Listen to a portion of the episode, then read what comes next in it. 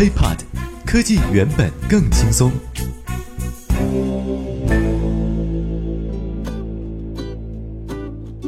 嗨，欢迎收听本期 IT 大字报，各位好，我是华生。首先，咱们来关注第一条消息：Top One 被称为史上最严的非银行支付机构网络支付业务管理办法呢，在就是年前啊，十二月二十八号终于是落定了。在这个验证方式、支付限额等方面广受争议之后，那么新版的办法叫征求稿做了哪些调整呢？那我们就从发红包来说起。其实，在早前七月底征求意见的时候呢，很多人都在担心，如果说我没有进行实名认证的话，会影响到红包这个生活当中非常常见的使用呃功能的使用方式，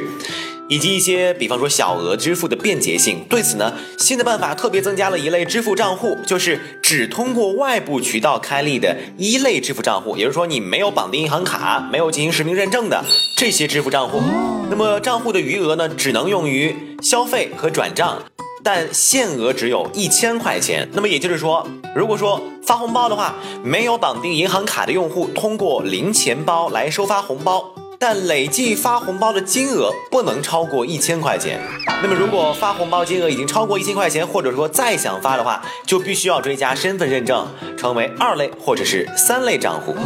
对此呢，央视的相关人士表示，追加身份证认证并不是要客户去相关部门来证明我是我，而是要去支付机构证明你是谁，只需要填写网上的一些相关信息，由支付机构想方设法来验证就可以了。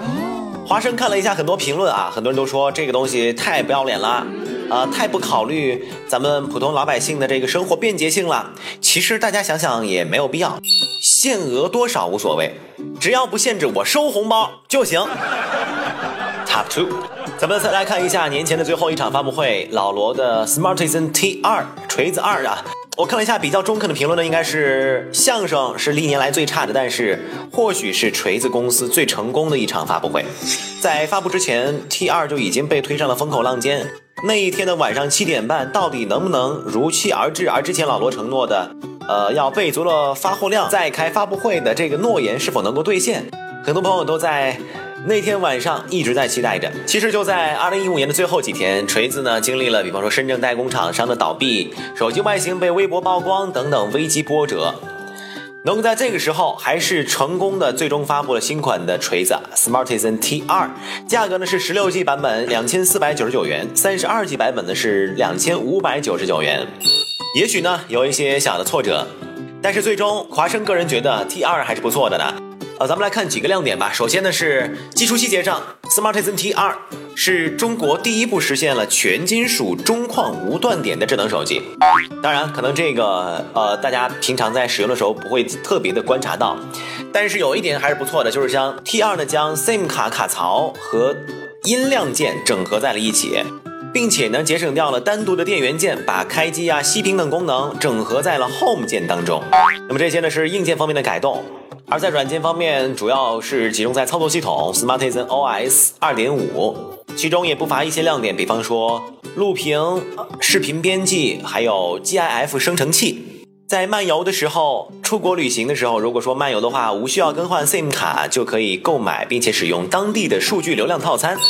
另外呢，比较值得一提的是。T 二有一个远程协助的功能，就是主要来针对被市场忽略的老人、老年人。比方说啊，通过咱们自己的 Smartisan 手机，可以方便的通过网络来操作另一台 Smartisan 手机，特别方便咱们儿女来教会父母使用智能手机。这点其实还挺方便的哈，因为华生个人就是这样的。呃，回家的话，可能最多一个月才能回去一次，有的朋友呢可能更长，半年或者一年才回家一次。手机里面呢有一点点的小问题，有的时候还是软件问题。父母亲呢就特别难以解决，还要打电话啊，用个几分钟的时间，还说不定不能解决这个小麻烦。所以说，如果有这一个呃远程协助功能的话，应该说还宁可买两部手机，也要来解决这个问题。而在基本的硬件配置方面呢，呃，用的是幺零八零 P 的屏幕，依然是四点九五寸的显示屏，骁龙八零八处理器，而电池呢是两千六百七十毫安，一千二百七十八万的摄像头，前置摄像头是五百万的像素，并且的后置摄像头还支持光学防抖。网络支持方面是全网通。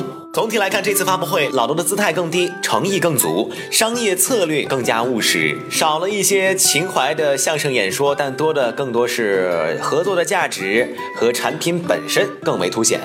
最后，其实华生特别喜欢老罗说的一句话，就是通往牛逼的路上，风景差的让人只想说脏话，但创业者在意的是远方。Top three，支付宝文件夹现奇怪视频，官方表示呢是缓存。最近有网友发现啊，自己使用的安卓手机的支付宝 APP 文件夹里边有一些奇怪的视频。这个呢，最早是呃，一位叫网上叫做和谐 QKI 的这位朋友在微博上表示，说这个呃，手机的文件夹里面，尤其是支付宝文件夹里面有一些奇怪的视频。打开之后呢，发现有有黑人的视频，然后就赶紧和朋友说，哎，奇怪的是，发现每一个朋友的手机里面几乎都有。顿时，这条微博引起了轩然大波，很多网友亲自去验证了一下，哎，这个还居然是真的。这些视频呢，有这个吃饭的啊，分享朋友圈的，有个人自拍的，还有亲吻的，什么都有。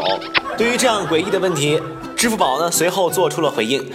表示其实这些视频呢都是平时在使用支付宝聊天和打开生活圈的时候视频缓存。呃，就像使用其他聊天工具和视频软件，比方说微信和微博一样，图片和视频等文件呢都会产生本地缓存，是一样的道理，请不用担心。清除也很方便，打开文件长按删除即可。不过呢，对于支付宝的回应，网友们呢貌似不是很感冒。比方说那个三观超正好青年就说，一堆外国人是什么鬼？而且呢都是女人，这就是我的朋友圈吗？我的朋友圈怎么可能会有外国人呢？而且呢最关键的是缓存我也可以理解，但是这些视频我怎么一点儿都没有见过呢？那么大家到底是怎么看这件事情呢？欢迎和我们进行评论互动。本期 IT 大字报就到这里，我们下期再见，拜拜。